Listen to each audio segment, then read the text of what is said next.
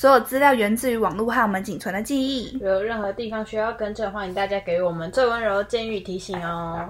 Hello，大家好，欢迎收听《欧巴同桌吃饭的女人》，我是 Becca，我是 Becky，这有个新的单元叫做“欧巴听我说”，那我会希望就是透过透过这个单元，就是聊一些不要，我觉得我们今之前讲的东西虽然就是没有到非常主观，但就是偏。偏客观，就按耐着我非常主观的东西，嗯 非常主观的想法，我尽量会以客观的方式去讨论，当然还是会加一些自己的想法在里面。但这个系列算是就是完全百分之百我要说的话，就是欧巴，你听我说，你坐好，你来坐坐啊坐啊，就是这样，你听我说，我告诉你那种感觉。那也会针对一些比较大型的事件啊，然后我们想要讨论的主题也都不一样，所以我们这个礼拜要来 try。Test one，这礼拜要来试第一次所谓的欧巴听我说。那我们这礼拜是要聊的是我退坑 GD 的不自杀声明，因为我呃追了 GD 将近超过十年，超过十年，嗯然后呃我也没有想要 show off 说我到底爱了他多少，我觉得迷妹这种东西不能比较，但是我。我必须得承认，G 在我生命当中占着非常非常重要的位置。然后他也，我也，我也可以，我会，我会主要会聊我因为他改变了多少，来同时会把整个追星这件事情，透过我退坑他之后抽丝剥茧出来一些我觉得蛮有趣的话题，可以大家一起来聊聊。那第一个就是追星是兴趣还是专长？追星到底是什么？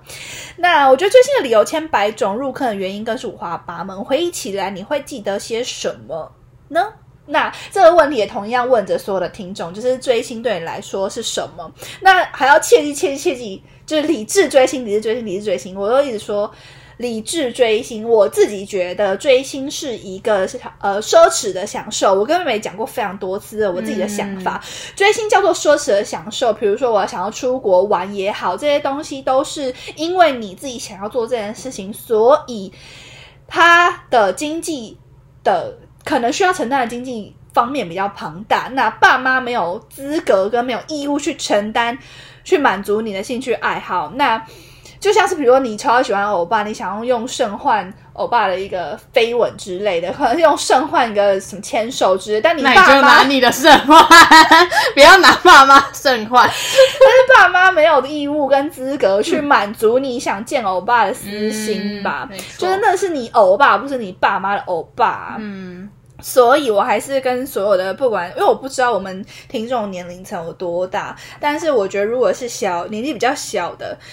呃，我追星这么多年，我人生的第一个演唱会是 Icon 演唱会，八千八百块。那时候我在，我是我打高中考完学测之后出去打工换来的，占了一个多月的补习班换来的一场演唱会。然后我那时候觉得非常幸福，嗯，对，我会觉得这一个月的所有东西都非常值得。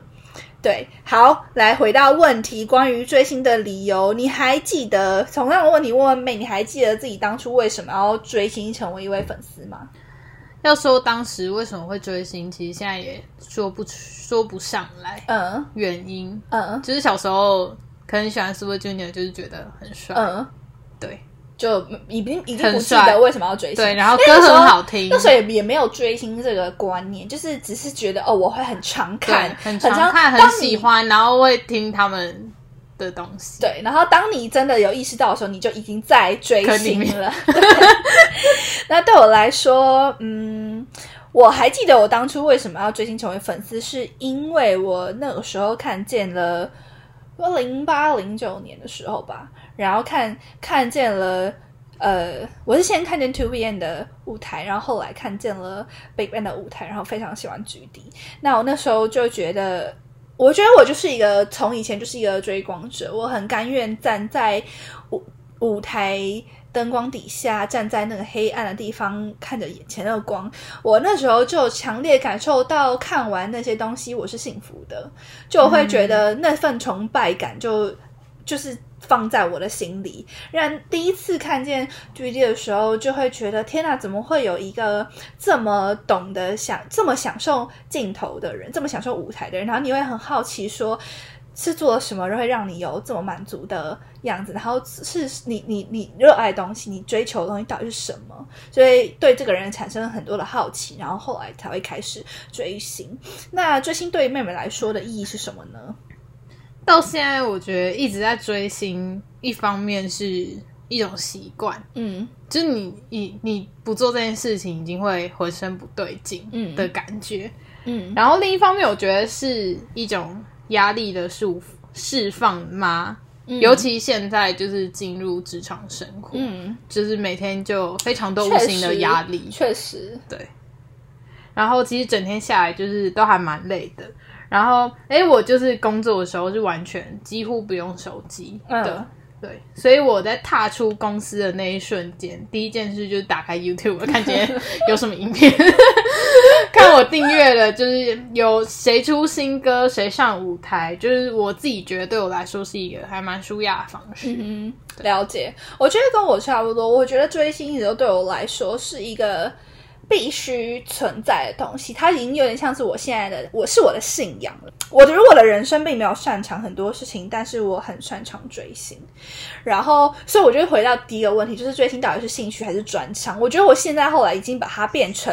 专长了，就是很多人都会说，我就立志，我人生立志要当一个 K-pop 的活字典。我不是有说吗？就你跟我说什么，我都可以立刻连很多东西给你，然后这些东西是你要不停的吸收，不停的吸收，才有可能。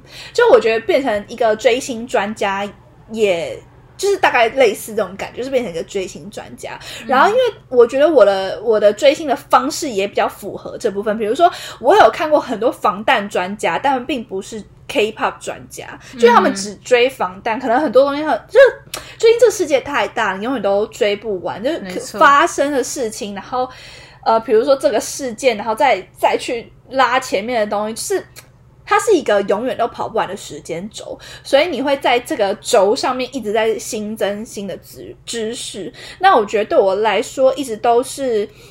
呃，我觉得看这些东西来说，舒压也好，然后我觉得自己获得更多也罢，但是它现在对我来说就是生活中的一部分，它就是这是我的生活，它甚至是造就我的个性的一个成因。就例如我前面有前期有说过，我觉得。我是一个很擅长发现别人优点也好，也是因为我追星，多多少少一定会有影响。然后我会希望我的另外一半令我感到崇拜，多多少少一定也会影响说，因为我追星的关系，因为我会知道，其实我没有要求我另外一半长得多帅，但是我觉得你要一个点让我觉得很崇拜，因为我会觉得我这么我此的我这生当中。大部分的时间都在崇拜别人。如果你不会让我感到崇拜的话，我到底为什么会跟你走得长久？嗯，对，所以我会觉得，就是这个都是跟追星有关的。那我会觉得说，偶像的初心对我来说也非常重要。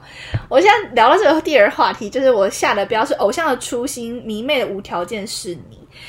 我觉得总我们总会说莫忘初衷，莫忘初衷。之前 Jackson 上 Running Man 的时候，后空翻之后就会大喊超神，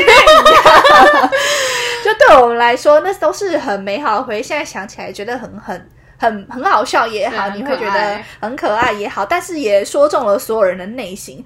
我觉得众多偶像之中，对你来说，什么叫做无条件？然后什么叫做哦，我最喜欢你？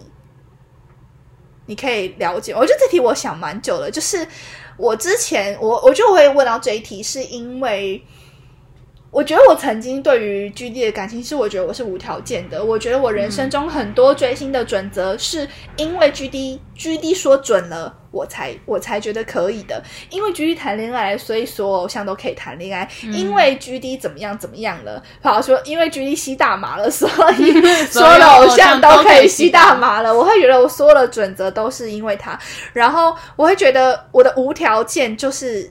我自以为的无条件，就是因为我以为我对他是没有下限的，就是你不管做什么，我都会护你到底。嗯，那我会问这个问题，就是我因为我也会回问我自己，为什么会最喜欢 G D 这个人？因为我之前觉得我本来就是那种一阵一阵爱，不会，我就是一个看很多的人，就随便看随便乱爱，然后可能前三名会一直轮流转，但后来就是。就是比如说这个团不回归，我可能最近就没有这么喜欢他。我觉得很多迷妹都讲这个人不太更新 IG，那我可能就是会去换换追追某个人这样子。结果呃，我会觉得不是每个人都很会执着一个人，没错。但是我对 G D 就是这么执着，像是有些人没有 get 到就下去，没有 get 到就下去。对，那妹你呢？你会有就是很执着一个人的时候吗？就是我也是想很久，因为我觉得就是一路上就是爱这么多团，就一直有新的团在出现。然后当然就是可能最近我就是很爱 B A 七三，我可能就是会一直常看，但是我相信那不是我会长久爱爱一一直一直爱的那种。不知道的，对。目前觉得不是，反正就是我想很久，然后我跟在你身边太多年，你换的人实在是太多了。对啊，换到不行啊，换到不行哎、但就是我想要最后就是一不变的，就是郑勇，哦 OK，对，就是即使他现在就前阵子当兵，然后退伍了。上礼了，拜上礼拜五退伍了，恭喜！恭喜郑勇，没，错，就是他即使去当兵，就是我看到他偶尔 IG 更新，我就震一下，就、嗯。哦，还是我爱的郑勇。那你们是郑勇的哪个特质会让你觉得特别喜欢？但我觉得郑勇就是，我觉得跟会有点像的感觉，嗯。因为他还是队长，嗯。然后但他也不是全团最年纪最大的，嗯。对，他也是队长，然后还是做，就是写非常多歌，嗯。然后就感觉有一肩扛起整个责任，而且他是扛整个公司，啊，就他们他们是公司的第一个团体，嗯，然后他把整间公司扛起来，然后买一栋大楼，然后最近还被、嗯还被收购了，我就傻眼，B I 不走了，然后你就被收购，什么意思？然后反正就是，我觉得他其实一肩扛起非常多责任，然后但他就是他也不会，从来没有听他说他觉得很累，嗯。对他也不会去抱怨什么，就是他都会觉得那是他应该做的，嗯然后他也会用他的方式去让 Beyond Four 这个团体知名度更高，像他会去演戏，然后演电视剧、演电影，或者是参加非常多节目，然后帮很多人写歌这样子。对我觉得对我来说，就是个性好、人品好、长得帅、有才华，对，就是非然后长常喜欢长得帅，可能在那个圆饼图里面八十趴 没错，其他都是在说这样。对，就是而且因为郑勇就是我爱的那脸啊哦就是对。狐狸脸，对，对，就是其实也讲不出来为什么这么喜欢啦，嗯。就是很喜欢，就是不管多过了多久，还是很喜欢。嗯，会有那种感觉。就像是我觉得我会开这个问题，我觉得我今天所有的问题都是以我我爱着权志龙这么多年的心心情去问的，也我我会觉得也是访问我反问我自己。嗯，那我会反问我自己说，你到底为什么这么喜欢这个人？是因为我觉得可能在我人生非常多我觉得很脆弱或者是很需要被撑住的哪个 moment 的时候，然后你会看见他撑住他自己。嗯然后你就会觉得，那你就是要就是要撑下去啊！就像是我曾经有分享过，就是说，呃，我以前英文不好，然后那时候就是一直要学英文，要学，我妈就一直逼我学英文，然后我那时候就是觉得。念英文真的很累，我觉得学一个语言本来就是累的。当然，我觉得我我我觉得我算是有天分啦。我的，你看我说中文就知道我我讲话是有逻辑的，我讲话其实蛮清楚的。当然，我觉得同样学英文也是也是一样，是有是有一套学习的方式的。但是它本来就是一个痛苦的过程，因为我这人就是喜，我就是国际大 懒鼠，我就是很懒惰，我就很想躺在床上面看欧巴这样子，就也没有想要学习。但是那时候学英文的时候，算是我。呃，我觉得念书对于学生来说，大部分的学生来说都是学习过程当中非常难过的一个坎。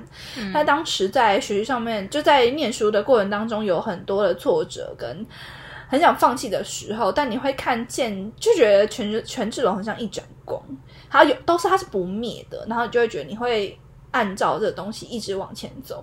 然后我至今都会觉得我的很多的优点跟才华，或是很多兴趣的培养，都是因着他的关系才拥有的。所以会觉得其实他是默默就间接的影响着我非常多的人生。对，所以我那时候才会这样子问问妹妹这个问题。然后我会觉得还有一个问题，就是你有你有没有什么习惯或者观念是受欧巴影响至今的？我也想超久，但后来我就想到，其实我觉得这是很写，写实的问题，一定有，对一定有有，绝对有。一定有。这问题也同时可以问所有在听的你们，你有没有什么观念，或是有什么什么什么习惯是受欧巴影响？我讲一个习惯，好。因为我现在只讲那个，好，就是黄米轩他在我独自生活里面，他一起床就马上冲去厕所，厕厕所刷牙，嗯。然后那时候就是有他们就问他说，为什么就是起床第一件事就是要这么急的嗯。去厕？他就说，呃，就是因为他他说他看到一个报道，嗯然后就是一个研究说，因为你睡觉，你的嘴巴里面会有非常多细菌。嗯就是会有非常多细菌，所以你在吃东西或者喝水之前，第一件事绝对要先刷牙，把嗯细菌刷掉。我看到这之后，每天 我绝对不可能会先喝水，因为我我也不会先喝水，我都先刷牙、欸。对，因为我小时候我不知道哎、也不是小时候，就是我偶尔如果真的很渴的话，嗯就起床就突然很想喝水，那、我就先喝。但是我后来就是克制自己，不行，绝对要先刷牙。后面说的，我已经 说的，我要先刷牙，我跟你说，我我跟你说，我还把这观念传给我全家，因为我妈就是一起床绝对会先喝水的人，嗯我说不可以，不可以喝水。对，不可以先喝水，嗯要先刷牙才可以喝水。我说这黄敏炫看报道写的，我妈就说哦是哦，然后我妈就是后来也都这样，哦，我有一个习惯，是我之前看云浩的，他有分享说，他每天都会存，他每天早上都会存他隔天前一天晚上手上的零零钱。钱，因为我分享过很多次吧，因为这改变我超多了。因为他觉得他就是莫忘初衷，因为他以前就是很穷嘛，嗯然后都会把那些零钱存起来。所以他说他到现在就算非常有钱，他还是会把零钱存起来，告诉自己曾经到底发生过，就是他怎么他怎么苦过来的，然后要告诉自己就是莫忘初衷，就要有初心，就是保保有初心。然后我那时候就单纯觉得存钱这个东西不错，我当然是没什么初心啦，因为我就是一直都这样。所以，而且我后来存了钱之后，有好多次救过我。就是因为我会存，我有存，我有两个存折，一个专存五十块，然后一个是十块、五块、一块。嗯，然后那个五十块就是存满之后，其实需要几多钱？对，五十块超超容易超多对，五五十块就很容易，就是几千几万块嗯这样子。然后呢，反正我有一次就卡在讲不出来，就真的卡在缴不出来，好像差八千多块，就差很多。然后就是应该是那时候某个月刷太多，然后我就去把我那个五十块打开，然后里面就是八千多块，然后我就那个月就顺利的。过了，然后所以觉得、这个习惯真的太好。就我当然还有非常非常多的习惯，就是因为受居定影响，或者是受受其他的人影响，但是就是对，就是我觉得都是影响还蛮深的，至今都会改不掉的习惯，就是很多东西都跟欧巴有关系。好，然后最后就来到我们这个 part 的最重要的一个部分，就是一个所谓的退呃一个所谓的退坑声明。我来找一下，我那时候我那时候还在小账里面 PO 了一个非常悲伤的文，嗯因为我其实退坑的这段时间花了一个多月吧，就渐渐你不可能一一一一天马上不喜欢这个人，就是毕竟你爱了他十十几年。我那时候就打说，就是你问我这十几年来十几年来追到底是什么？就十几年来追的到底是什么东西？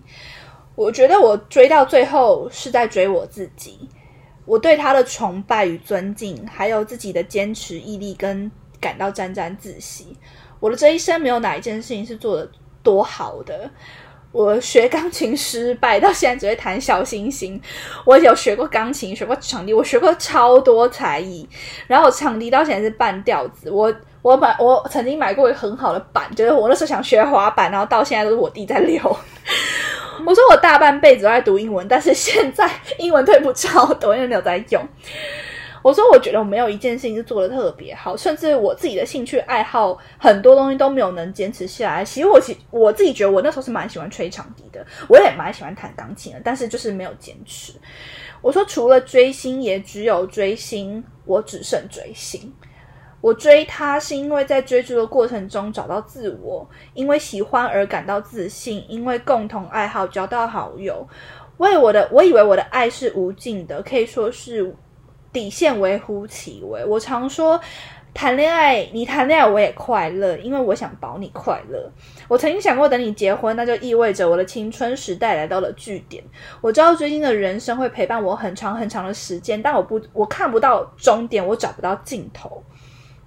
你是我追星这件事情的核心。就算我一开始不是最喜欢你，但我后来持续这么持续这么久做这件事，也是因为你。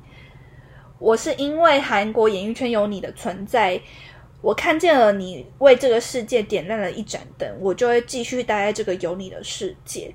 我最爱的人选择了我最恨的人，这种情绪既复杂又难以消化，但可能是要我继续学习，学习那些令人摸不着头绪的情绪。我从来都没有想过会有这么一天，是我自己主动跟你道别的这一天。但其实我也是被动的脱饭离开你。我姐问我要不要脱发，我说我说脱，但是给我一点时间。就算我知道踏出那一步很困难，但我也终于意识到了，其实我有底线，一条连我自己都不知道的底线。我说我觉得你有选择的能力，那请赋予我离开的权利。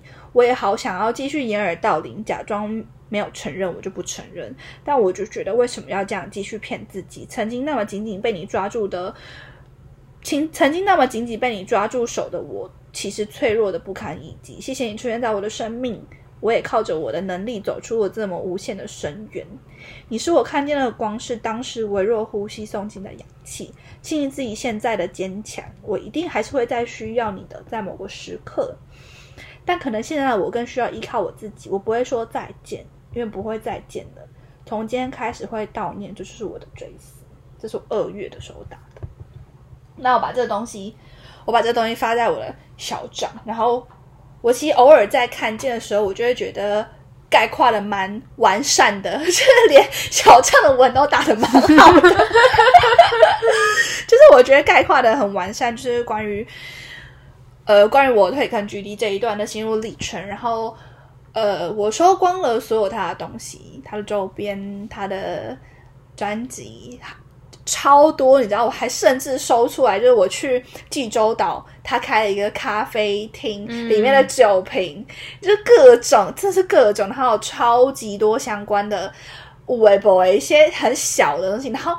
我觉得那么你收集的每一个东西，我看到那时候在收拾的过程里面是既痛苦又觉得很幸福。你会看见那个时候追着他的自己其实很幸福，然后很快乐，然后也因此获得了非常多。我觉得我的人生就是因为权志龙已经太完整了，然后他已经拯救过我无数次，然后他会让我觉得可能他是某一个。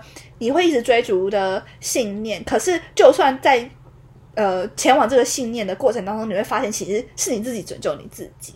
嗯，对他只是在演一个领导者的位置，但是其实后来真的愿意往前踏一步，或是愿意拯救自己的时候，是因为靠自己的力量。所以我就觉得长这么大，你也会看清这些事情，然后。我觉得我是一个很极端的人。我爱你的时候，我就爱你；我我不想要喜欢你的时候，我就会完全不想要知道任何有关于你的东西。我现在都在锻炼我的演算法，就是不要再推 B 站的东西给我，不要推全球的东西给我。然后我现在对于所有的专辑，呃，所有的新闻，我都完全不看。就算我，因为我还是会看韩国的论坛什么的，就是一定还是会有相关的东西，但是我会完全不点进去，因为我会觉得。我会觉得我跟他的缘分尽了，然后我觉得其实也没有什么特别大的想法，然后也没有特别多的情绪的波澜，就是发生了这件事情，然后你有这样的感触，你就会觉得，对，就是缘分尽了，然后我们我们之间能够互相给予的东西到了，就是对我觉得我还是会继续追星，但我我不知道你能不能感受到你的。感受到这种感觉，就是你的人生没有最爱这件事。嗯，就是我曾经会觉得我最爱是权志龙，然后现在大家会问我说：“那你有没有最喜欢的谁？”我就会说都蛮喜欢的，因为现在对我来说真的就是这样，就是我已经没有，我已经没有一个东西是我最喜欢的了。就是对我来说，现在就是追星，就是已经是我生活中的一部分，它成就了我，然后会继续的。持续的做这件事情，然后我可能以后再做更久，我可能就会越来越像一个大前辈。我可能已经不会再为了某一个团为之疯狂，但我就会都看看，然后我都会觉得大家都很棒。但是嗯，我不知道这个兴趣还可以陪伴我多久，它还可以在我的生活里面占成的趴，就是在我生活的趴数里面，还占比能不能这么高？但跟就是你开始工作也好，你会发现自己有很多很多的不足，你也会想要去弥补自己，学习更多东西，已经不仅仅是成为一个迷妹、一个追星者的时候，你还会希望发展自己更多。但是我觉得追星带给我的个性，它已经就是它就是我一个框，完整我这个人个性的一些框架。比如说，我做我是一个非常有毅力的人。因为追星这十几年来，我没有一刻是放弃过的，所以我崛起，我做很多事情，我都会觉得，只要你肯做，你一定会，你一定能，你一定能做。所以我就觉得他就是，他已经影响我这个人，他呃。成全了我这个人的个性跟各方面，不管优缺点也好。比如说优点，有缺点可能就是非常情绪非常的大起大落。因为追星就是这么，你如果你如果没有多一点的情绪，你其实没办法追星，你知道吗？你一定要把自己，你一定要放下自己很多成见，你要放开，你要有很多情绪在里面，你才可以追的。因为幸福感这种东西就是比较而来的嘛。对，情绪这种东西是比较而来。如果你没有大气的，如果迷妹没有这么没有。这么放下理智的去追求这些人的话，他本来就是一个，他就是一个需要大家抛开理智、贡献金钱的活动嘛，对不对？对，所以我觉得可能或许我这么多自己跟这么多情绪的时候也到了的时的到了，所以我就会在更往更往前走吧。对，但是我还不知道自己。能够再追多久？但应该就是会，我觉得会渐渐渐渐的再熟更多。我觉得这是必然的，这是每一个追星者都会经过的一条路。当然，我觉得从喜欢到不喜欢，退坑退坑的条件其实还蛮多的。但是有时候就是只是一件事，一个 moment，你会觉得，哎，缘分尽了的那种感觉。你会觉得你追在他后面这么多年，你已经获得太多了。对，剩下就是我保你一生无忧，真的会希望就是这样。对，好，来最后提供一个 tips，就是正确面对退坑偶像的心态，因为我们其实退坑蛮多人的。对，我觉得不回踩，不回踩偶像是最后的温柔，没错。然后不要再去评论更多，是基于对自己曾经过往那些爱的尊重。嗯。对，因为你曾经付出这么多，你也曾经是这么爱他的人，所以不要再去过度的批评现在的，不管是你退坑的谁。对，对我觉得其实有很多，比如说金贤重也好，人家那时候就很很大的事情，然后郑义勋也好，就吸毒啊，或者是呃还有哪些啊？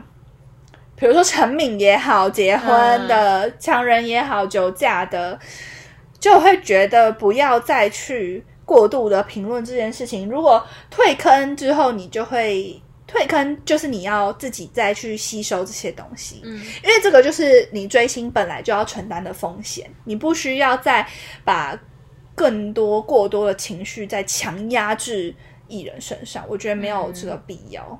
对呀，没有什么要补充吗？你觉得退坑的面对的必要性？没有。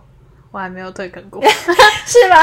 我那应该不叫退坑吧？你哪个？就只是不喜欢而已。谁？宣称哦，那种就不算退坑啊，因为我不太不太会，就是真的测心。对，就你只是你只是后来更喜欢别人，对，更喜欢别人。对，好，谢谢大家收听这礼拜的欧巴听我说，就是一些老迷妹的无聊的感哭 也谢谢大家收听这礼拜。和我和欧巴同桌吃饭的女人，我是贝卡，我是 Becky，我们下周见，拜。拜拜。